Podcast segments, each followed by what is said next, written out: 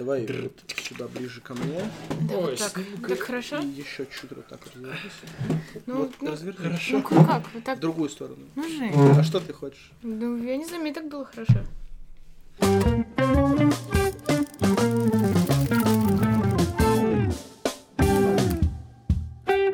Привет, это шестой выпуск второго сезона подкаста Кинач. Меня зовут Джон, рядом со мной сидит Антон, Привет. а между нами сидит Маша. Хай-ухай. А небольшое объявление. Мы, начиная с этого выпуска, перестаем ругаться матом. А, Ну, не то, что перестаем, Да, но- мы начинаем его зачпокивать, э, потому что оказалось, что на iTunes многие не могут слушать наши выпуски из-за того, что мы честные, никого не обманываем и ставим себе ненормативную лексику. А у кого-то стоит блокировка ненормативной лексики, им просто не дают послушать наш подкаст. Да, многим детям до 14 лет, которые составляют основной костяк нашей аудитории, родители ставят блок на ненормативную лексику на их айфонах. Сегодня мы обсуждаем новый релиз во вселенной DC Шазам. Мы обсуждаем победителя прошедшего Берлинского фестиваля, новый фильм израильского режиссера Надава Лапида «Синонимы», и мы обсуждаем культовую классику Фрэнсиса Ворда Копполы «Апокалипсис сегодня», которую в честь ее 40-летия иное кино запустило в прокат в кинотеатрах России.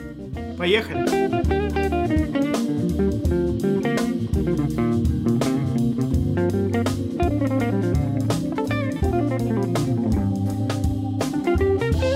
Но сначала давайте поговорим про одну из самых громких, наверное, новостей вот в этой нашей киноарт-театральной тусовке, которой мы не принадлежим.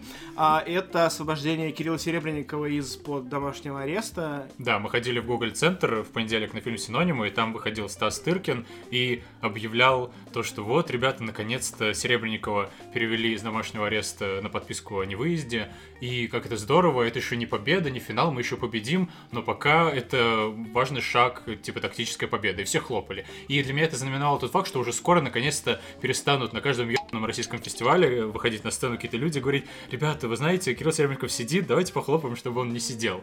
То есть, с одной стороны, я, конечно, мне жалко, что Кирилл Серебренников сидит э, и с человеческой точки зрения, и с прагматической, потому что я хотел бы, чтобы он был на улице и снимал бы новое кинцо.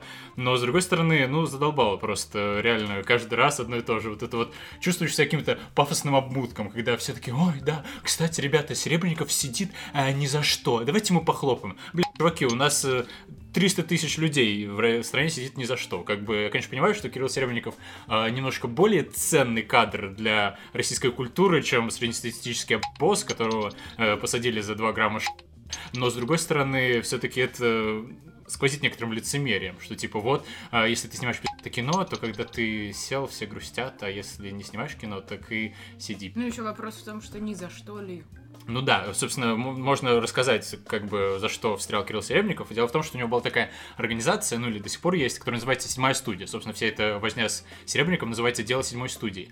Э, Они на государственные деньги делали какие-то спектакли и занимались культурной деятельностью. И фишка в том, что когда ты получаешь от государства гранты и хочешь на них мутить какие-то спектакли, ты реально не можешь это сделать, потому что законодательство в этой области устроено так, что хер ты какие спектакли поставишь, потому что ты должен нанимать каких-то самых дешевых людей, э, а не нанимать тех, которые сделают тебе декорации для этого спектакля. Ты должен платить им только в конце фискального года, то есть ты должен говорить, чуваки, давайте вот вы нам все сделаете сейчас, а заплатим мы вам там в январе. То есть это реально невозможно полноценно делать на эти государственные деньги из-за мудацких правил. Поэтому все, кто такими вещами занимаются, они деньги обналичивают по каким-то серым, черным схемам, и потом на эти бабки реально ставят спектакли. То есть, по сути, это такая практика, как, не знаю, не пристегиваться на заднем сидении. А, Это незаконно, но все так делают, и всем, в принципе, пофигу. Но если тебя остановят и скажут, слышь, э, пристегнись, то они вроде как правы, а ты вроде как козел и нарушил. И ну вот и Серебренникова начали кошмарить именно э, за это. То есть э, там была какая-то серая бухгалтерия.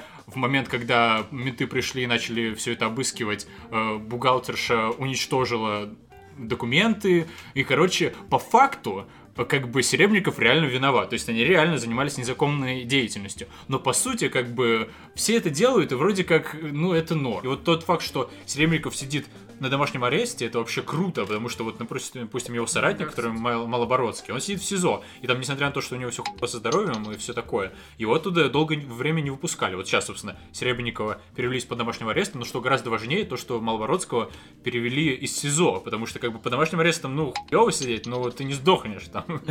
А этот чувак реально мог э, в СИЗО сдохнуть. Ладно, от поездки дня вернемся к нашему подкасту. А наша подписчица Даша продолжает нам все еще писать письма. Я поблагодарила Спасибо ей. Нас за обсуждение фильма The Grey, который нам- Схватка. Да. А, и предложила нам еще один фильм для обсуждения. Это Финчеровская семерка. Севен, да. Да, и стоит сказать, что, конечно, под Финчера хочется выделить прямо отдельный целый подкаст часа на три и просто сидеть обсуждать его фильмы, и его режиссерский стиль и все такое. Вот, э, поэтому мы, Даша, мы обязательно посмотрим его еще раз. Я думаю, все смотрели «семерку». Да, и отведем определенное время на подкасте для того, чтобы его как следует обсудить. Как только у нас ну, будет какое-то окно, не будет премьер, и нам нужно будет что-то чем-то заполнить время, то мы обязательно этим займемся. Да, а вообще берите пример с Дашей, пишите нам письма на почту hello собака k e e n a c h .ру. Предлагайте свои фильмы для обсуждения, или пишите нам, не знаю, какие мы плохие, или какие мы хорошие, пишите тоже. Ну все, поехали. В прокате идет Шазам. Это третий фильм DC с тех пор, как они наконец-то вычислили собственную формулу, наконец-то поняли, как снимать нормальные фильмы, на которые будут ходить люди. То есть, как оказывается, в 2019 году, когда поп-культура просто повернута на супергероях, и когда у тебя в руках есть такая мощная супергеройская франшиза, как DC, все, что тебе нужно для того, чтобы снять фильм, который будут смотреть люди, который будет собирать огромное количество денег, это, сука, взять режиссера, обратите внимание, режиссера, не Зака Снайдера, дать ему фильм, подождать, пока он его снимет, и после этого выпустить этот фильм в прокат. То есть не взять этот фильм после этого, нанять другого режиссера, переснять четверть этого фильма с усатым Суперменом, перемонтировать все нахер и выпустить. Не взять этот фильм у режиссера Дэвида Эйра, потом отдать каким-то трейлеропроизводителям, перемонтировать в формате трейлера, вставить туда всякие попсовые песни и выпустить, а просто, сука, взять этот фильм и выпустить его в том виде, в котором его задумал режиссер. И даже если это будет говно, все равно оно соберет кучу денег. Вспомним Венома, вспомним Аквамена и вот теперь Шазама. И сразу напрашивается вопрос. Джон, есть два кинотеатра. Да. В одном Венома показывают, а во втором Шазама. В какой сам пойдешь, в какой мать отправишь? А хуй знает. Ну, наверное, мать я бы отправил на Шазама, а сам бы сходил еще разочек на Венома. Потому что, ну, честно, по мне это вот просто это говно максимального уровня. А вот, кстати, я тоже бугуртил этого фильма, но потом, когда я вышел, я понял, что бугуртить-то тут незачем. Потому что вообще-то, ну, на мой взгляд, этот фильм самый стройный и самый какой-то последовательный и come on! цельный из фильмов во вселенной DC. Просто это фильм максимально не для нас с тобой. То есть это семейное кино. Это вот как один дома. Это один дома, да-да-да. Да. Вот я об этом и говорил, что это один дома, только в супергеройском Ну, сеттинге. то есть он просто не для нас. Это фильм для того, чтобы мама с детьми на него пошла. Да, но почему, сука, я пришел в кинотеатр, и там сидит полный зал 30-летних блядь, бородатых мужчин и распуфыренных женщин, у которых соски торчат из Ну вот потому что декольте. они мудаки, и ты И- мудак, и, и, они, я и мудак. они ходят, смеются и смотрят его с увлечением, и мужик рядом со мной, реально мужик, которому, про которого я готов сказать, что он взрослый, а мне блядь, 29 лет на секундочку. Типа, взрослый мужик сидит со своей бабой, сосется там с ней рядом со мной. И после фильма он такой говорит, ой, ну мне понравилось хорошее кино. И она такая, ой, да, действительно, так здорово. Я такой, вы чё, блядь, вы кто вообще нахуй такие? Как это во- возможно? Ну, типа, прям, прям реально не понимаю, как этот фильм может понравиться взрослому человеку. То есть, если ты с ребенком пришел, окей, ты родитель, ты ввязался в эту игру, короче, и у тебя нет шансов сказать ребенку, что тебе фильм не понравился. Но когда вы влюбленная парочка, которым явно за 30, это странно. Но они смотрят просто картинку, они не обращают внимания на сюжет. И вообще мне не нравится, что вы сравниваете это с одним дома. Почему? Э, ну, потому что там э, хороший фильм, ну, светлый какой-то, и ты веришь персонажам. Один Нет, дома? в один дома там тоже были проблемы с тем, что злодеи просто злые, да, что... Ну, и там же они утрированы. Ну, come on, Маш, ну вот это вот убеждение, что если фильм детский, то он должен быть утрированный, оно очень Нет, вот странное. там, вот как раз я и хочу сравнить, что Да, вот хорошо. там не так, а здесь ты вообще не веришь ни одному персонажу, Да. потому что они ерничают, они дурачатся весь фильм, тебя держат там там суперзлодей, и вместо того, чтобы отыгрывать, ну, хоть удивление какое-то, Мгм. ребенок там кривляется и шутит ему в лицо. Да даже хуй с ним с, ребенок кривляется и шутит. Э, Вот эта открывающая сцена, где едет папа со старшим сыном, и на заднем сиденье сидит младший сын, и они такие типа оборачиваются, такой, о, какой у нас неудачник маленький, о, ты видал, какой он неудачник, о, это мой младший сын, он неудачник, какой ты плохой маленький мальчик, такой совсем не смелый, тебе так мало лет, и ты такой мудак, Ха-ха-ха!» Все из-за тебя. Да,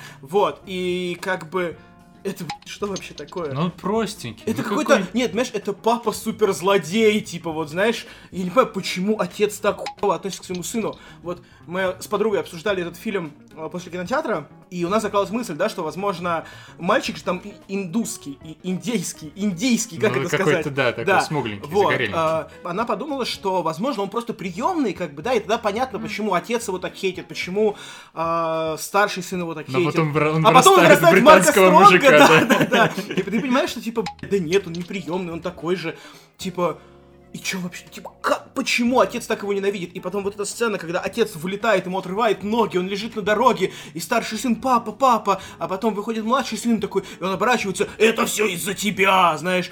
И типа, у тебя отец валяется на дороге весь в крови, ты обвиняешь младшего сына, что он, блядь, Но зато хуйня. понятно, почему он такой. То есть, вот после вот этого дерьма, которое произошло с героем Марка Стронга, когда он был молодой, это как бы объясняет, почему он такой суперзлодей. Не, ну, понятно, это как раз да. очень хорош, хорошо замотивирован, вот он как персонаж но, вот этим всем дерьмом. понимаешь, окей, мотивация мотивации, но вот это вот заходы из какой-то фантастической реальности. Вот у меня такое ощущение, что вот этот мальчик, который, знаешь, который потерялся на ярмарке, который потом станет Шазамом, что вот он писал этот сценарий, Да, что да. а потом грузовик врезается в эту машину и уезжает дальше. Заебись. Вот, потому что реально вот, вот открывающая сцена, просто я вот на, на этом моменте такой, блядь. Я полез в телефон смотреть, сколько еще до конца фильма, и понял, что там 2 часа 12 минут он длится, и такой, ой, блядь. Нет, а вот я, кстати, первые 20 минут бугуртил, такой, зачем, зачем я сюда пришел? А потом я как-то втянулся, не могу сказать, что я получал Смирился. удовольствие, да, да, наверное. Стадия Но я перестал бугуртить, то есть как бы, но он все-таки стройный, то есть тут нет как в Веноме ощущения, что чуваки сидели и срали на пленку, то есть он, в принципе, последовательный, да, он такой вот карикатурная, примитивная, милая детская тональность, но эта тональность выдержана, и там нет каких-то совсем странных не вяжущих друг с другом вещей, каких-то А спецэффектов, которые... Ну вот эти Что, вот. какие? Ну, э, я не могу, меня просто очень дико бомбит от того, что э, мать ребенку на ярмарке дает игрушку, говорит, держи, она укажет тебе путь. Что? Что это за диалог между матерью и ребенком? Да что ей надо сказать? Он хотел тигра, а она кривая, косая и выиграла ему какой-то странный это- компас. Она вот говорит, эта ну, потому что... сцена на ярмарке, это же вообще пизда, просто что мать оставила ребенка мужикам, потому что с ними ему будет лучше. Не, в смысле, мать просто его бросила. Да нет, come on, вот знаешь, вот мы смотри- с тобой смотрели фильм Айка, где мать оставила ребенка, потому что, типа, Ну, понятно, почему. там о нем позаботиться лучше, как бы, да. Вот там я, пове- я понимаю, что это совсем другого плана фильм, как бы, что я вообще не- неграмотно их сравнивать, но просто я к тому, что, типа, возьмите одну восьмую от того, что происходит в Айке, и добавьте вот этому Не, ну вот да, у тебя персонажу. какие-то претензии артхаусного зрителя. не А типа, жил-был кот. И такой, что значит жил-был? А где он жил? Какой у него backstory? нет. А, э, типа, как бы, бля, жил-был кот, пошли дальше. Все, как бы. Нет, я про то, что смотри, ну, А типа, сейчас он не живет? Да, как бы, разве это жизнь? Да нет, я про то, что, типа, ну, ты знаешь, как бы, что это за мать, которая, типа, такая, где мой сын, где мой сын? А, у ментов, ну ладно, хуй с ним. То есть даже, окей, я понимаю, ей 17 лет, она ам, Не, ну я могу себе не хочет воспитывать. Я могу ну, себе представить, ну, типа, да. нахуя, типа, она три года его воспитывала. Чё она не могла его в детдоме оставить? Не знаю, ну, то есть как-то вот мне это все не вяжется, Ну, не, нелогично. ну, тут, Это Какая-то да, демонизация ну, вот блин, этого ну, не знаю, всего люди же такая. иррационально. Ну, Ну как да. бы, здесь можно понять, что она увидела первую возможность его слить, как бы слила. Меня больше воз- воз- возмущает, что э, когда он пришел спустя 12 лет, она такая, ой, сейчас не время, сейчас я мужика голову запихаю обратно в Ну, это квартиру. вообще И давай я это тебе просто- расскажу сейчас, как я тебя отдала. Это же, ну, как бы... Ну, а еще она живет в соседнем доме. Ну, кому это просто сказочка. Это как, опять же, предъявлять претензии, что, типа, в один дома там злые грабители подсказываются на машинках и упали в подвал. Типа, чё? Хорошо. Ладно, окей, допустим, я принимаю все вот это вот вот так вот. Ну вот да, как бы сам фильм-то, вот шутки, тональность, экшон. Хорошо, тогда другой вопрос. Типа, где те 100 баксов, которые создатели фильма зажали на мимику у монстров? Ну, вот этих вот чудищ. Вот почему да. они не разговаривают? Почему это просто какие-то нецки, которые стоят на фоне и, знаешь, и слегка двигаются? Знаешь, вот бывает, когда сейчас начали экономить на заставках а, в играх компьютерных, и там, типа, берут статичную картинку и чуть ее анимируют, знаешь, типа, там у него улыбка растягивается на картинке, там глаза моргают, такая очень дешевая анимация. Вот такое ощущение, что поставили просто нецки, сфотографировали их, и потом анимировали вот этих вот чудищ, короче. Просто мне кажется, вот если бы они анимировали лица, было бы еще хуже. Это выглядело бы еще хуже. То есть это либо их вообще не анимировать, либо звать Энди Серкиса, платить ему 300 миллиардов долларов, чтобы он всем этих не сыграл. Но как бы так же не сработает. Возможно. Ну, зато благодаря этому фильму мы узнали, чем Иван Гай занимался последние А, пару да. лет. На самом деле, мне это сначала прям мешало смотреть фильм. Я сижу и думаю, господи, на кого же он так похож, на кого он так похож? И потом просто прям флешбэк. Иван. Гай. Да. Ну, у меня была еще гипотеза по поводу Арии Старк. Да, вот это мне мешало смотреть, потому что я ненавижу Арию Старк. Ну, смысле... заметил, А Ивангая ты любишь, значит? Ой, не знаю, кто это, но да, обожаю его. Ой, такой контркультурный. Да. Да, да, да. Не, на самом деле я знаю, кто это, но я никогда не видел его. Ну, это очень, смешно. очень же похоже. Ладно, давайте тогда не будем зацикливаться на Шазаме и вынесем быстренько какой-нибудь вердикт. И Короче, я дальше. очень болезненно себя чувствовал первые 20 минут этого фильма, и мне нужно было как-то повернуть вот этот experience, то, что я в субботу утром, сука, потратил 4 часа своего времени, чтобы съездить в кинотеатр его посмотреть. И чтобы это сделать, я пообещал себе, что я больше не смотрю, не буду смотреть фильмы DC никогда. Подождите, подождите, у меня возник вопрос.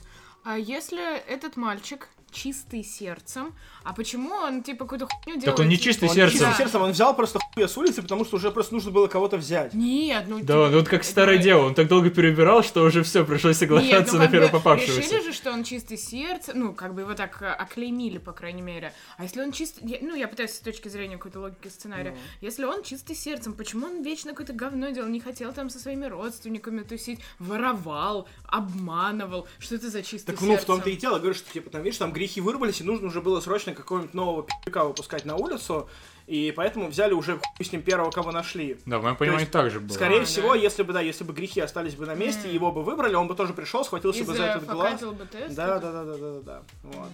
А тут вот типа вот что, даровав все-таки силу, поверив в него, мы вот увидели.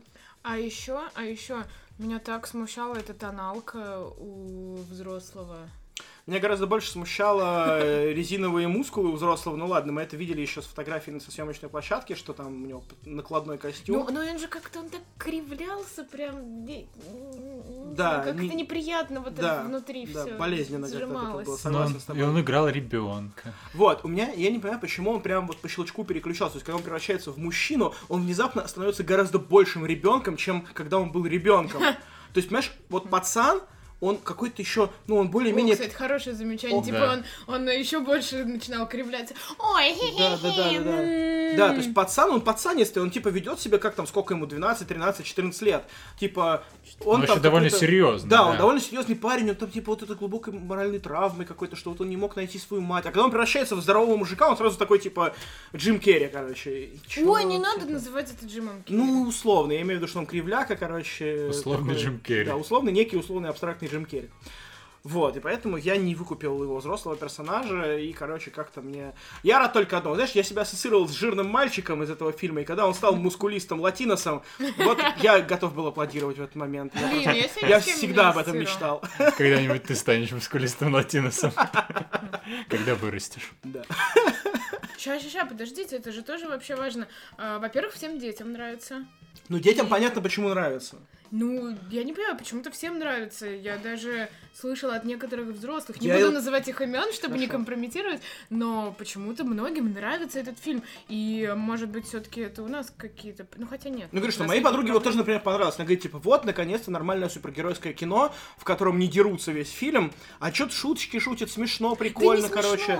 Ну, в том-то и дело, да, что мне Ну. тоже кажется, что это абсолютно не смешно, совершенно тупые шутки. Ну вот про- у меня нет претензий к этому фильму именно с, э, с точки зрения его конструкции. Просто это фильм не для меня. Это просто фильм... Я зачем-то пошел на фильм «Дневник Бриджит Джонс 2». Вот как бы это фильм максимально мимо моего Зачем я туда пришел? Как бы он мне, конечно же, не понравится. Но не потому, что этот фильм плохой, а просто потому, что мне там нечего делать. Вот это как раз переводит меня. Я реально полфильма сидел и рассуждал вот над этой темой. Что типа, почему я пошел на Шазама, например, а не пошел на Хеллбоя? Да все просто, у тебя Хеллбой- подкаст, тебе нужно отрабатывать повестку. не-не, подожди. Но Хеллбой тоже сорта расхайплен. Типа, Хеллбой гораздо с большей вероятностью, с точки зрения премиса, мне понравится. Да, потому что там да. сиськи, телки, расчлененка, вся херня. А Шазам, скорее всего, нет. И вот реально, скорее всего, я пошел на Шазам именно потому, что у Шазама большие оценки, Да, а у да, Хеллбоя маленькие. Вот надо завязывать с этим дерьмом, потому что оценки это какая-то глупость. Потому что, например, у фильма Мы очень большие оценки, но как бы э, мы все трое его возненавидели, когда посмотрели. Ну вот, кстати, да, реально. Нет, ну, нет, не совсем возненавидела. Ну, мы Бля. вдвоем возненавидели, а вот Маше, в принципе, понравилось. А, я к тому, что, да, действительно, Тоже 90... сомнительное утверждение. Давайте мы будем э, подбирать формулировки, которые будут отражать действительно. Нет, я буду мазать нас всех одной глиной. Чёрный. Я к тому, что 93% Шазама на самом деле меня вот э, настолько удивили, что во мне появилось какое-то мазохистское желание сходить на Хеллбоя, посмотреть, что же, блядь, там на 14% наснимали. Вот, то есть, насколько это может быть говняный фильм. И мне кажется, на самом деле он мне Так это понравился. может и наоборот Вот именно, работать. да, вот Просто я об этом говорю. наверное, какой-нибудь. Вот, я не думаю, что это би-муви, я думаю, что просто, типа, это, знаешь, мы когда-то с тобой э, бомбили о том, что, чё вот у Марвела такие высокие оценки, а DC занижают. Вот, видимо, сейчас, типа, решили сравнять, как это сказать, шансы, да, что, типа, вот дали Чудо-женщине много э, баллов, дали Шазаму много баллов, вот, выровняли как-то с Марвел, да, теперь вот супергероика у нас вся на одном уровне идет, все под 90. Поэтому теперь вот реально плохие фильмы теперь оценивают как надо, вот, только вот этих вот двоих выделили в отдельную категорию, что типа вот этих убежать не надо, короче. Они поняли, DC поняли, что нужно заносить бабки как Марвел. И все. Ладно, я предлагаю больше не запариваться и переходить к следующему фильму, потому что с ним тоже не все так просто.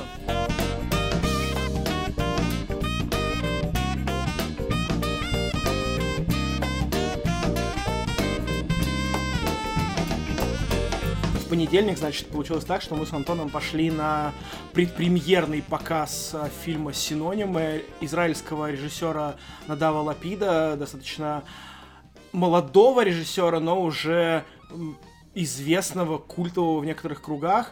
А, ну, известного, естественно, для тех людей, которые увлекаются всем вот этим вот артхаусным кино. Для нас с Антоном мы впервые о нем Да, узнали. до того, как он получил, собственно, за этот фильм «Золотого медведя» на прошедшем Берлинском кинофестивале, мы о нем не знали ничего. Да, и вот, э, собственно, насмотревшись всяких рецензий, боготворящих этот фильм, мы отправились в Гоголь Центр смотреть у Стаса Тыркина и компании Nike. У них вместе какая-то там акция, не помню, как называется, не суть важно. Мы отправились смотреть синонимы, и, в общем-то, мы в некотором замешательстве, мне кажется, пребываем после него. Да, у меня такое ощущение, что либо этот фильм заоверхайплен, либо я слишком тупой. В принципе, оба варианта довольно вероятны. Вот, кстати, ты знаешь, да, есть такая вот тема, когда ты обсуждаешь артхаусное кино, вот э, твоя синефильская душонка не позволяет тебе сказать, что вот этот фильм, который оценили вот эти вот высоколобые критики, что он просто говно. Вот ты, тебе кажется, ты просто что-то не понимаешь, что, может быть, что-то, вот ты просто слишком туповатый. Нет у тебя такого? Не, ну может так и есть, да. Как бы я всегда с гораздо большей охоткой скажу, что, наверное, я что-то не понимаю, чем заклемлю фильм говном. Потому что, ну реально, я как бы не учился на кинокритика, и Мгм. кинокритикой занимаюсь э, в любительском таком контексте. Принял свое золотое кольцо. И вполне вероятно, что я просто что-то не догоняю. Ну, как бы, вот про фильм давай расскажем. Грубо говоря, он рассказывает то, как чувак из Израиля эмигрирует во Францию, Париж приезжает, потому что он хейтит Израиль, и, по-моему, Израиль это отстой, и там все хуево. И он любит Францию, считает, что во Франции ему будет заебись, и он там будет жить хорошо. И, по сути, весь фильм он пытается интегрироваться во Францию, но не может это сделать, потому что он, сука, наглухо перекрытый просто. То есть он настолько очевидно сумасшедший просто полудурок, то есть, что становится понятно, что режиссер специально очень конкретно и четко прорисовывает для тебя, что этот парень ебанутый. И, как бы, в моем понимании, весь смысл фильма в том, что, как бы, некоторые люди хотят уехать из своей страны и хейтят свою страну, и мечтают о благословенном там Западе, например, надеясь, что когда они эмигрируют из своей страны, у них все станет отлично, но на самом деле они просто атрибутируют какие-то свои личные и психологические проблемы своей стране. То есть они говорят, Россия говно не потому, что Россия говно, а потому что они неадекватные, у них что-то в жизни плохо, и они несчастливы. И они надеются, что когда они уедут из России, у них все станет хорошо. Но на самом деле они все вот это свое страдание и боль просто перевезут из одной страны в другую. Говоря и... простым языком, если ты мудак в одной стране, то в другой стране ты мудаком и останешься. Да, и вот, ну как бы это прикольная мысль, но опять же, и что, все? Хорошо, ну смотри, а вот э, мы с тобой вроде как сошлись на том, что фильм плохой.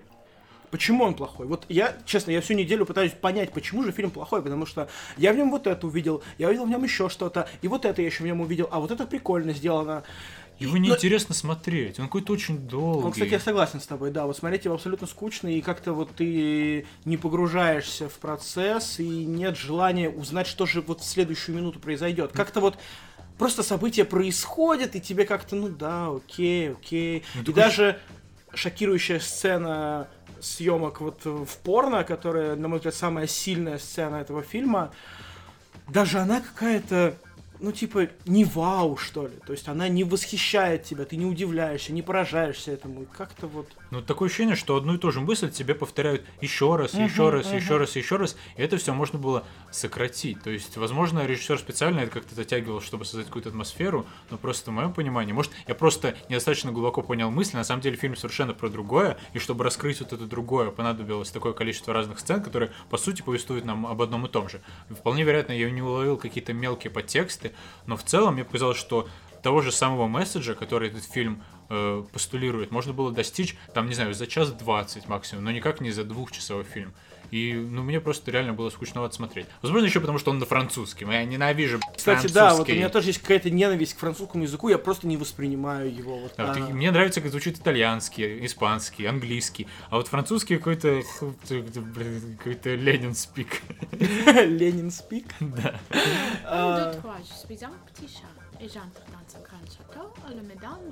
Ты еще а... французский говоришь? Короче, не знаю, на самом деле все, что я вынес из этого посещения Google центра с целью посмотреть фильм синонимы, это то, что, чуваки, ходите в Google центр, потому что там мило, прикольно, интересная атмосфера, много молодых людей и поют пятым дорогим вином на халяву. То есть все это было на халяву, мы просто зарегались, пришли, и нас там напоили, и мы тусанули среди э, арт-богемы в какой-то степени, среди да людей... арт-богема? На... Там сидели офисные курицы какие-то самые обычные, которые... Ну, это половина, но некоторые там были какие-то модные. Ну, я такой категоричный, да. Я считаю, что арт-богема должна быть э, настолько запредельная, что для нее зашкварно ходить на такие мероприятия. Там были люди, это... на которых было одето шмоток на большую сумму, чем я в год зарабатываю. Ну, да, наверное. Я... Маш, вот зря тебя с нами тогда не было, ты бы нам сказала, ходит Конечно, ли это? лук там, кто откуда, чего украл. Вот. Поэтому, на самом деле, я считаю, что фильм «Синонимы» себя исчерпал в нашем подкасте, да? Сказать ну, больше да. нечего. Либо фильм не очень, либо мы тупые, но так или иначе говорить дальше нечего. Да, если вы вдруг решите попробовать его посмотреть, э, мы бы, на самом деле, с радостью бы обсудили его с вами где-нибудь в комментариях, можете писать в почту, в соцсети, куда угодно пишите, потому что реально вот здесь мы в ступоре прям, мы не, не знаем, что про него можно сказать, как его можно отметить, и готовы к диалогу, готовы его обсуждать. Да, но готовьтесь прям к артовому, к артовому кино. Вообще, да. это подтверждает славу Берлинского фестиваля как такого самого артового из большой тройки фестивалей. То есть есть вот Канны, где все самое модное, и в том числе артовое иногда. Вот есть Венеция, где более простое кино, и где даже Марвел могут привести. И есть Берлинский фестиваль, где вообще типа как это абсолютная дичь и простому зрителю максимально непонятно. И вот это то самое кино максимально непонятное простому зрителю. Да, где Йоргас Лантимус говорит, фу, этот мейнстрим уже просто в горле сидит. На Оскар его номинировали, вы видали? А, кошмар. Никогда его у нас не будет. Да, все, дорога ему закрыта, никакого Берлина.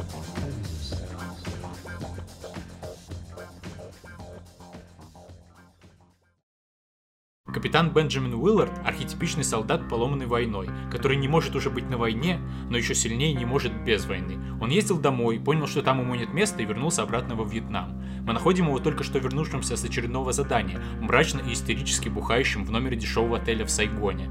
Наконец, его вынимают из алкогольного анабиоза и отправляют на новую миссию. Ему предстоит пробраться через джунгли Вьетнама до Камбоджи, чтобы ликвидировать засевшего там полковника американской армии, который сошел с ума, собрал себе то ли армию, то ли культ из местных аборигенов и мочит всех налево и направо. Капитан Уиллард отправляется в путь на маленькой лодке с командой из четырех человек, постепенно начиная осознавать, что между ним и его целью, полковником Курцем, не так уж и много различий.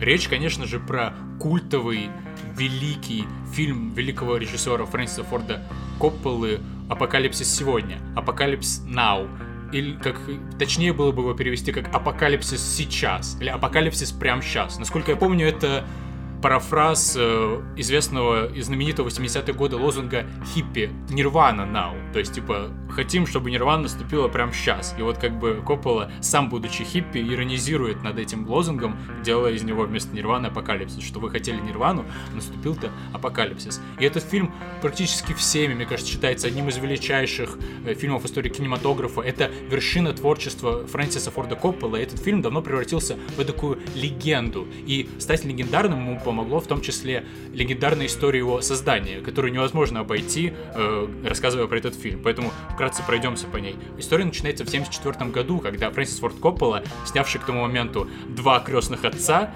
э, тоже фильмы, которые навсегда вписали себе в историю величайшего голливудского кинематографа, и сняв еще между крестными отцами фильм «Разговор», за который он получил свою первую золотую пальмовую ветвь в Каннах, является самым крутым и модным режиссером всея Голливуда, таким главным э, пионером голливудской новой волны. И он решает превзойти все свои достижения и показать людям что-то такое, от чего они вообще совершенно будут шокированы. Он решает экранизировать э, знаменитую новеллу американского классика Джозефа Конрада «Heart of Darkness» — «Сердце тьмы», задача, на которую замахивался даже Орсон Уэллс, и которая ему не удалась. Он сначала хочет выступить продюсером и отдать э, режиссерское кресло Джорджу Лукасу, но тот отказывается. И в итоге э, Коппола, предложив еще этот сценарий паре человек, в итоге решает снимать его сам. Он решает снимать его на собственные деньги, которые он заработал на съемках «Крестных отцов», чтобы иметь абсолютно максимальный креативный контроль.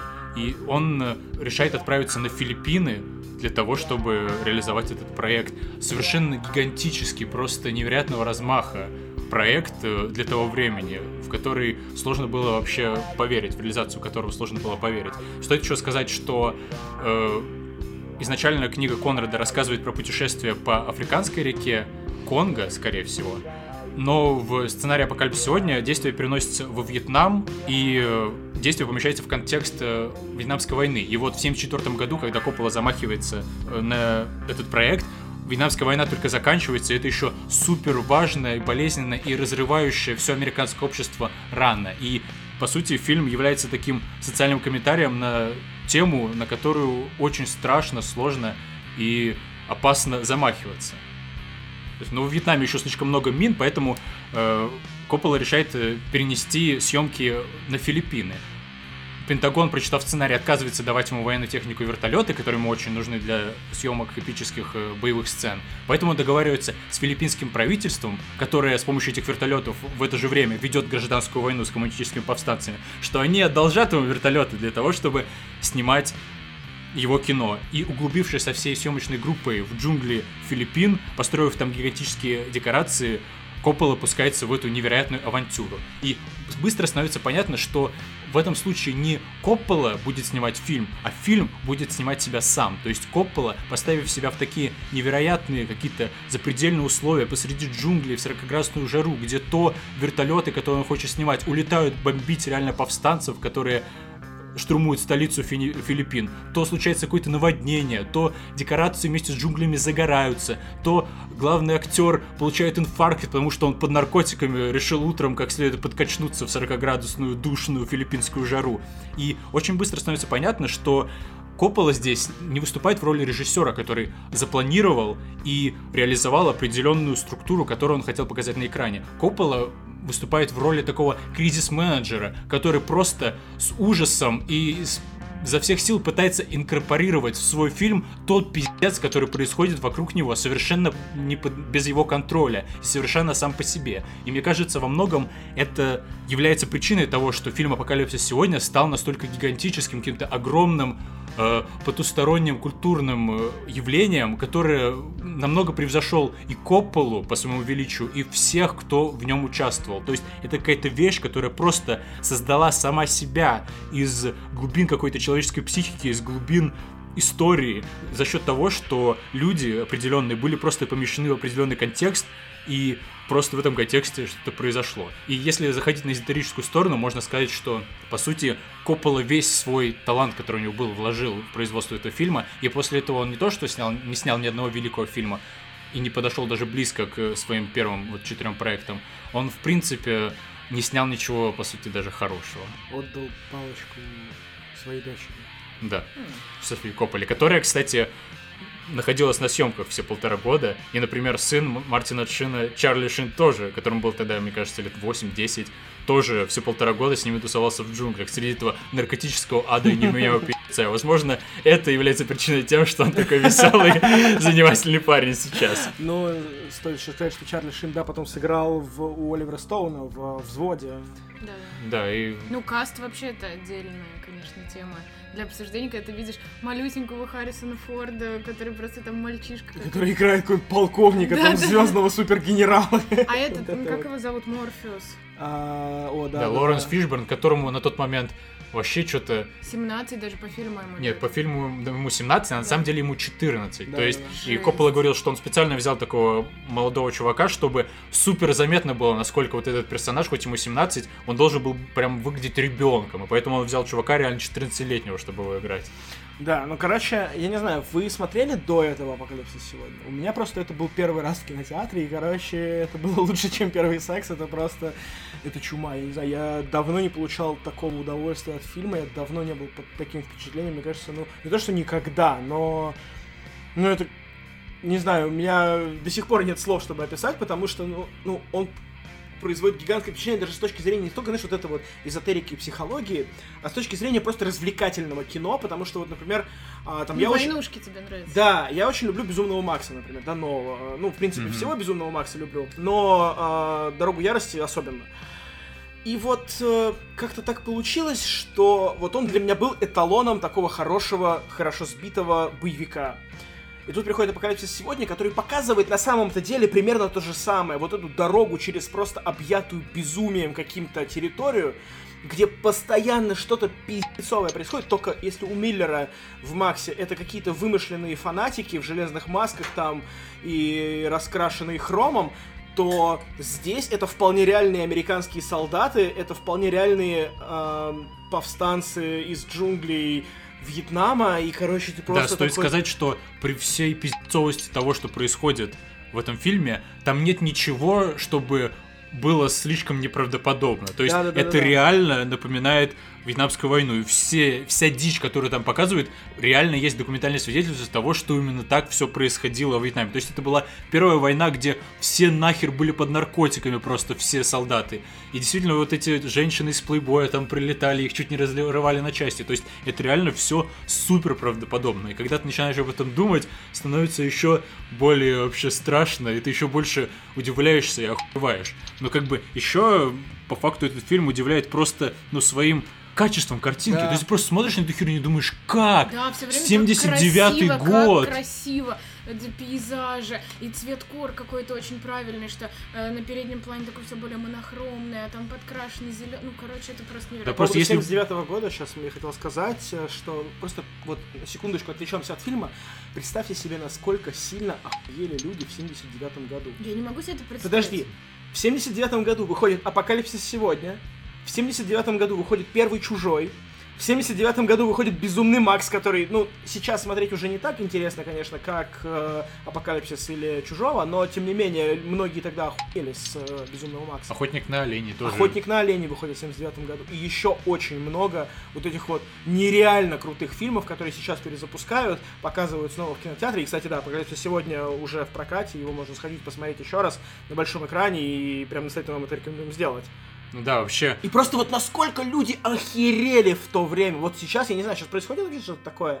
Типа, ну, наверное, Ну просто сейчас мы все более присыщены. может быть, да, кстати. ну да, я не представляю, как можно снять фигню, от которой бы я реально охерел. Ну, Да. чтобы она стала каким-то как новые Звездные войны, ну, это правда сложно. Но тут, видите, это же еще на тему Вьетнамской войны, которая, рана, Мгм. которая еще не зажила, 79 год. Это все реально только... Это вот как у нас про Украину сейчас. Да, Вот да, да. настолько же животрепещущая тема, про э, которую просто половина страны реально кидается друг друга говном. И насчет охерели, кстати, есть такой апокриф, что в начале перед выходом фильма Коппола и Мартин Шин смотрели этот фильм на каком-то маленьком закрытом показе с ветеранами Вьетнама. И когда они досмотрели фильм, включили свет, один из ветеранов подошел к Мартину Шину и протянул ему пистолет и сказал, чувак, ты имеешь право застрелить любого в этой аудитории, ты повелитель жизни и смерти.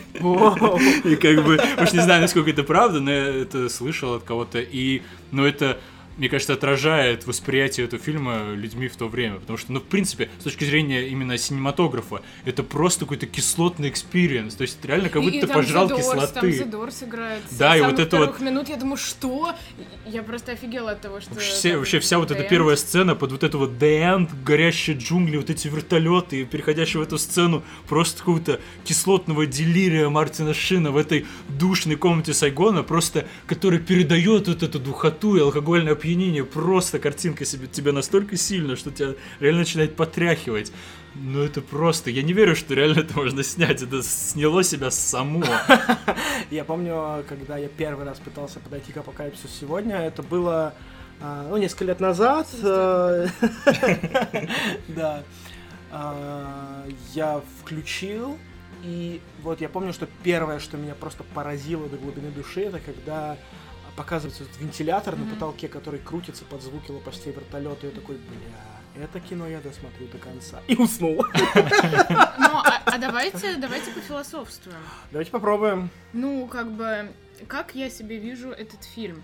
Это о дихотомии добра и зла, а, и что на самом деле, по сути, ее не существует э, ну, так отчетливо, как э, ну, людям проще это интерпретировать. На самом деле это все в тебе, и вопрос выбора. Да, в любом человеке существует и темная сторона, и светлая. И в любом человеке внутри него в каждую единицу времени происходит эта борьба между тьмом и светом. И в каждом даже самом добром человеке есть маленькая частичка зла, а в самом злом человеке есть маленькая частичка добра. И вот этот фильм именно про вот эту вот дихотомию человеческой природы, про то, что не бывает зла и добра, а все перемешано, и все непонятно. И вот это путешествие Уилларда по речке вглубь вьетнамских джунглей, на самом деле путешествие в глубину Себя, человеческой сути. природы. Да вообще, этот фильм — это какое-то исследование человечества и того состояния первобытного, из которого это человечество вышло. И вообще э, он как будто бы даже движется такой назад во времени. То есть он выплывает из вот этого вьетнамской современной войны, потом приплывает к этим французам, которые живут как будто бы в колониальную французскую эпоху, там, э, с самого начала 20 века, конца 19-го. А, потом потом такую приплывает вообще в первобытную вообще, да. какую-то эту общину капитана Курца, где какой-то реально полубожественный вот этот курс, который толкает вот эти свои потусторонние речи.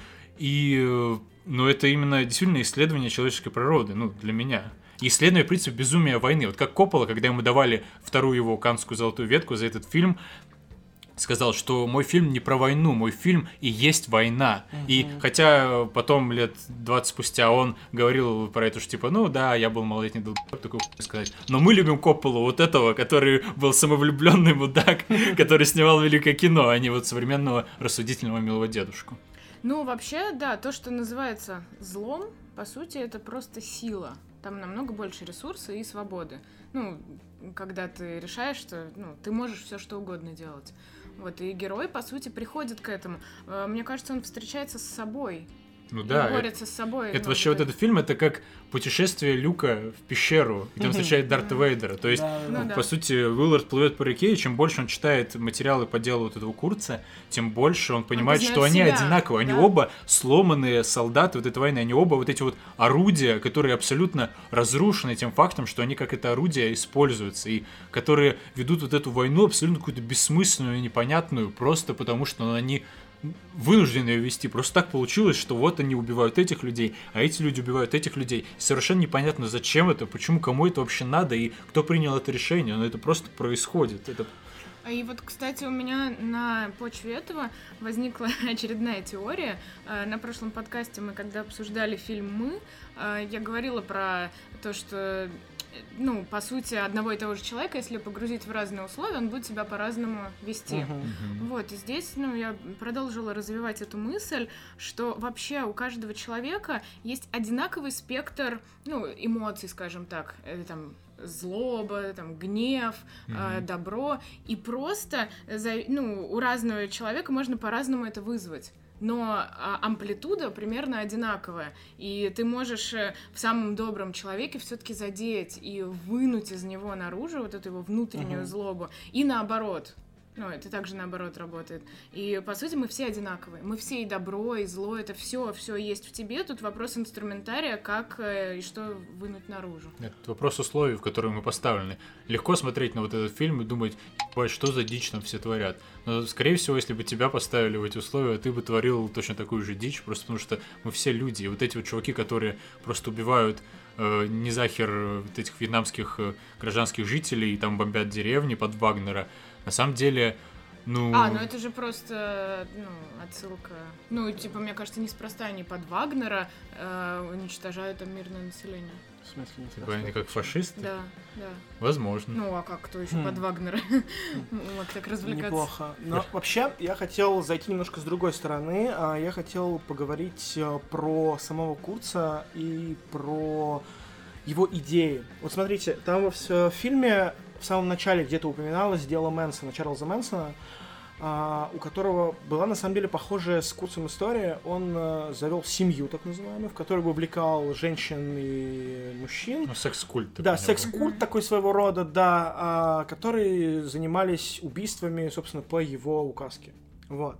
Одно из самых резонансных дел того времени, про него сейчас как раз тоже снимается куча фильмов. В том э, числе новый фильм Квентина Тарантино Да. «Однажды в Голливуде». Да, вот. э, И у Курца же, по сути, примерно то же самое, да, то есть у него вот эта огромная семья э, каких-то фанатиков, идолопоклонников его персоне.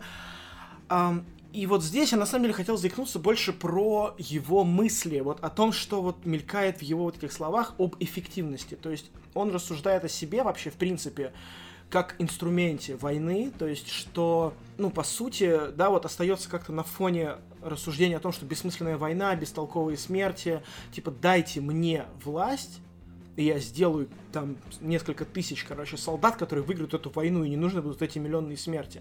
То есть он рассуждает об эффективности человека, что даже вот его послужной список, что вот он там то-то, то-то, то-то сделал, там 40 лет он пошел в десантуру и, короче, справляется с заданиями как молодой, что он воспринимает себя как человек-инструмент. То есть он э, орудие в руках вот э, кого-то, и ему неважно в руках, в чьих руках он инструмент, ему главное делать то, что он Но, должен Ну, собственно, делать. считает своей целью вот закончить эту войну. И вот Мгм. в его рассуждениях есть какое-то рациональное зерно, что типа он говорит, вот мы вроде как сжигаем деревню, но вроде как э, сжигать деревни плохо. И нам нужно там определиться, либо крест снять, либо трусы надеть, что типа вот либо мы берем просто все, дайте мне тысячу человек, я все нахер сожгу, всех убью, и война это закончится, и дальше все будет хорошо. А не так, что мы вроде как нельзя людей убивать, хотя мы вроде как знаем, что они двойные агенты и шпионы, но при этом мы там мочим мирное население, ну только если случайно. То есть, ну вот погибают там тысячи человек каждый год э, мирных вьетнамцев, но это потому что случайно, а специально отдать приказ выжечь деревню, чтобы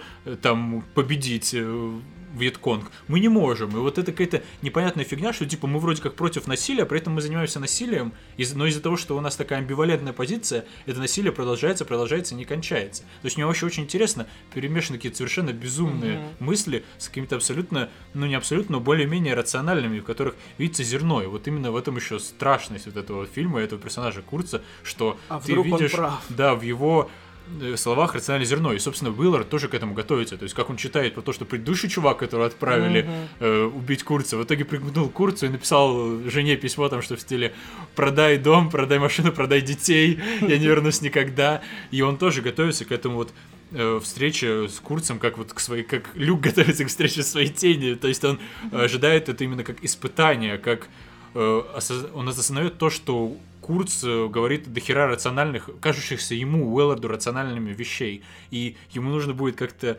эти вещи побороть. Но в итоге, наоборот, то, что говорит Курц, как бы толкает его на то, чтобы Курца убить. Да. И, возможно, Курц даже осознанно его на это толкает, потому что Курц сам, вот он сидит, и он жаждет избавления, он хочет, чтобы его избавили от вот этой вот божественности, от вот этого тяготности той власти, которая ему была дана и которая ему и нужна, и той дичи, которую он был вынужден за счет этой власти творить, и с которой он, может быть, не согласен, но которую он должен был совершить, потому что он просто был поставлен в свои условия. Точно так же, как Уиллард э, вообще страдает и реально на грани сумасшествия и нервного срыва находится из-за вот этой вьетнамской войны, но при этом он вынужден продолжать ходить на задания, потому что это все, что он может, и все, для чего он нужен.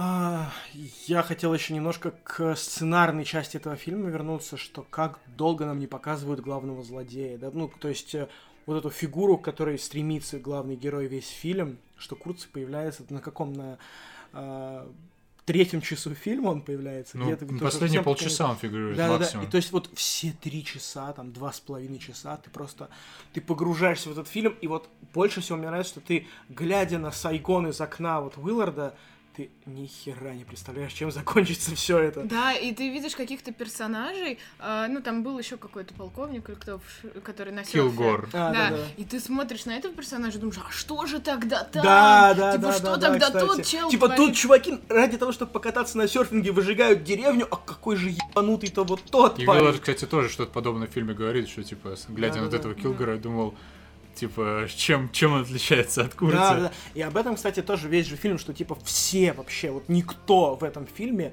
головой не здоров.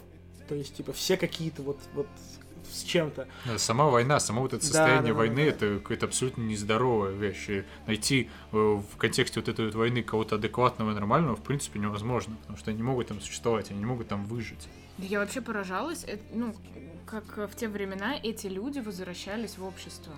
Об этом есть очень замечательный фильм «Рэмбо». Да. И в меньшей степени охотник на оленей, Да, который мы уже обсуждали. Мне знаете, это еще что напомнило? Помните, мы недавно смотрели фильм «Ничего хорошего в отеле Эль Да, Рояль» про линию, вот эту условную линию, Мгм. которая делит на... э, Клевую сторону и не клевую да, да, сторону. да, вот так же, ну, здесь тоже, здесь, по сути, вся эта река, грубо говоря, это, это линия, которая не существует. Ну, О, что нет. нифига себе. То есть, типа, они прям по ней идут, получается. Ну, это, наверное, условно, это Ну я да, так да, за да, уши понимаю. притягиваю, потому что здесь она больше путь символизирует. Мгм. Но что нету, нету этой линии между добром и злом. И, ну, здесь просто это возведено в абсолют, эта мысль. Меня, конечно, больше всего поражает, как меняются декорации вокруг них. То есть они вроде бы все время движутся в одной стране, внутри одной войны. И типа вот сначала у вас типа вот эти серферы безумные, короче. Ну, это как, как будто бы какой-то миф. Это как Илиада, Да, да. да, Да, да, да, Одиссей да, да, плывет да. и встречается с какими-то испытаниями. Да, потом Т- типа Тут вот эти... русалки. Потом, да, вот этот плейбой, короче, потом вот это заброшенное, э, как это, без э, руководителей какое-то Да. формирование. Это где женщины из плейбоя? Да, да, да, где остались Да, эти девки который, из кстати, плейбоя. вот это вот э, сеттинг так выглядит, потому что его реально смыло во время урагана. М, То есть, как бы это не специально они построили этот сеттинг, он абсолютно круто. аутентичный. Круто, ну вот да, вот это прямо вот... Ну, меня это прям поразило, на тот момент, что, типа, сколько разных локаций используется, как вот по-разному передается настроение, что, типа, потом они приезжают к этому мосту, который вообще просто взрывает мозг нахрен. То есть, где вот этот чувак стреляет из пулемета по одному засевшему вьетконговцу, короче, потом выходит этот парень с минометом. И, типа, и просто и вот этот мост, который, знаешь, сначала ломают, и потом его строят заново, как э, метафора вот этой всей бессмысленности войны, что, типа, ну вот мы построили мост, его разбомбили вьетконговцы, мы его построили заново, потому что, типа, стратегически важный объект. И, типа, ну это, мне кажется, это очень мощная метафора на всю вьетнамскую войну, в принципе. Но это же наверняка по мифу все-таки. В смысле, по мифу, по... Ну вот, наверное, про какой-нибудь там типа Илиаду или типа того. Не, там ну же есть- прям есть, такие э, то- точки, типа. Ну это по книге «Сердце тьмы», которая, в принципе... Ну, она наверняка. Ну, это ну, очень архетипично. ну да, это- слишком это- архетипично. Это, наверное, по мифологии. Я думаю, нельзя сказать, что это прямо по мифу, да, какому-то конкретному, но определенно как художественный прием путешествия героя, да, Не, это... ну это ТПК да, было просто. да, здесь да, понятно. да. Я про какой-то прям миф, что здесь там сирены тебя встречают. Ну, я не думаю, что это прям настолько. Не, ну по сути персонаж просто на пути к цели встречается с какими-то разнообразными препятствиями, которые он должен преодолеть. Это ну, вполне стандартная Да, но они структура. просто все такие архетипичные, ну, типа, женщины, которые тебя там зазывают, э, там, э, войны, с которыми тебе надо бороться. Ну, все прям очень такое ми- мифологичное какое-то.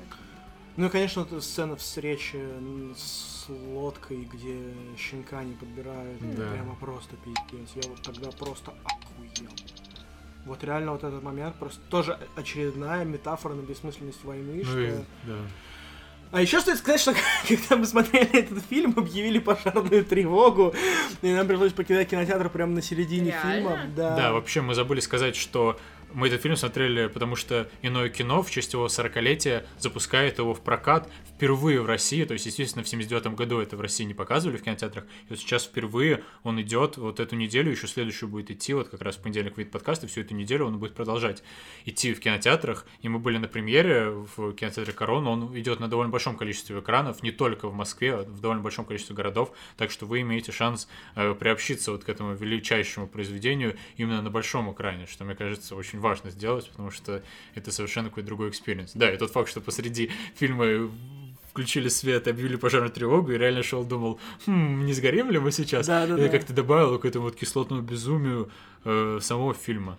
Ну и давай немножко скажем про версию этого фильма, да, что это же это не режиссерская версия, это типа Вот. самая полная какая-то. Ну да, там. в целом эта версия э, была создана Копполой, и она включает в себя примерно 40 минут материала, который Коппола изначально из фильма вырезал. И есть, э, то есть, когда фильм запускался в 79 году, он шел где-то 2.20, сейчас вот эта версия называется Redux, она трехчасовая. Есть разные версии, почему Коппола э, вырезал эти части. Например, Долин на вступлении говорил, что вот он вырезал часть с французами, потому что, мол, он очень надеялся на то, что этот фильм тепло примут в Каннах, и боялись, что французы скажут, вот the fuck, какого хера ты срешь на французов, бич. Но мне показалось, что, ну, лично я тоже очень много материалов изучал по поводу этого фильма, и мне кажется, где-то в комментариях к документалке про создание этого фильма Коппола отзывался очень негативно про вот эту самую сцену с французами, что ему не понравились актеры, ему не понравилось освещение, ему в целом не понравилось э, то, как э, эта сцена получилась, и несмотря на то, что для него было важно передать тот месседж, который эта сцена толкала, он ее из фильма вырезал. И ре- реально видно, то есть Да, сцена реально видно. немножко выбивается из фильма, и вообще... прям темп проседает. Да, я моменте. лично э, считаю, что дву- версия 2.20, она более какая-то стройная, и те сцены, которые добавились в версии Redux, не обязательно нужно было включать в фильм, а без них фильм тоже так же мощно действует и такое же впечатление производит. И э, мою версию про то, что версия Redux не очень любима Копполой, подтверждает тот факт, что в данный момент вот как раз Коппола закончил э, работать над новой, уже именно режиссерской версией Апокалипсиса сегодня, которая э, премьера будет 28 апреля. И э, вот посмотрим, что он там нарезал. Я обязательно с ней ознакомлюсь. Интересно, как он теперь, в, в год своего 80-летия, э, видит э, то, как этот фильм должен был выглядеть. Ну и понятно, что в целом э, версия Redux была выпущена в 2001 году, то есть через 22 года после выхода оригинального фильма. И понятно, что Коппола за эти 22 года изменился сам, изменился как творец, как человек, и, возможно, по-другому стал воспринимать материал. И именно то, э, как э, этот фильм должен быть э, виден зрителю.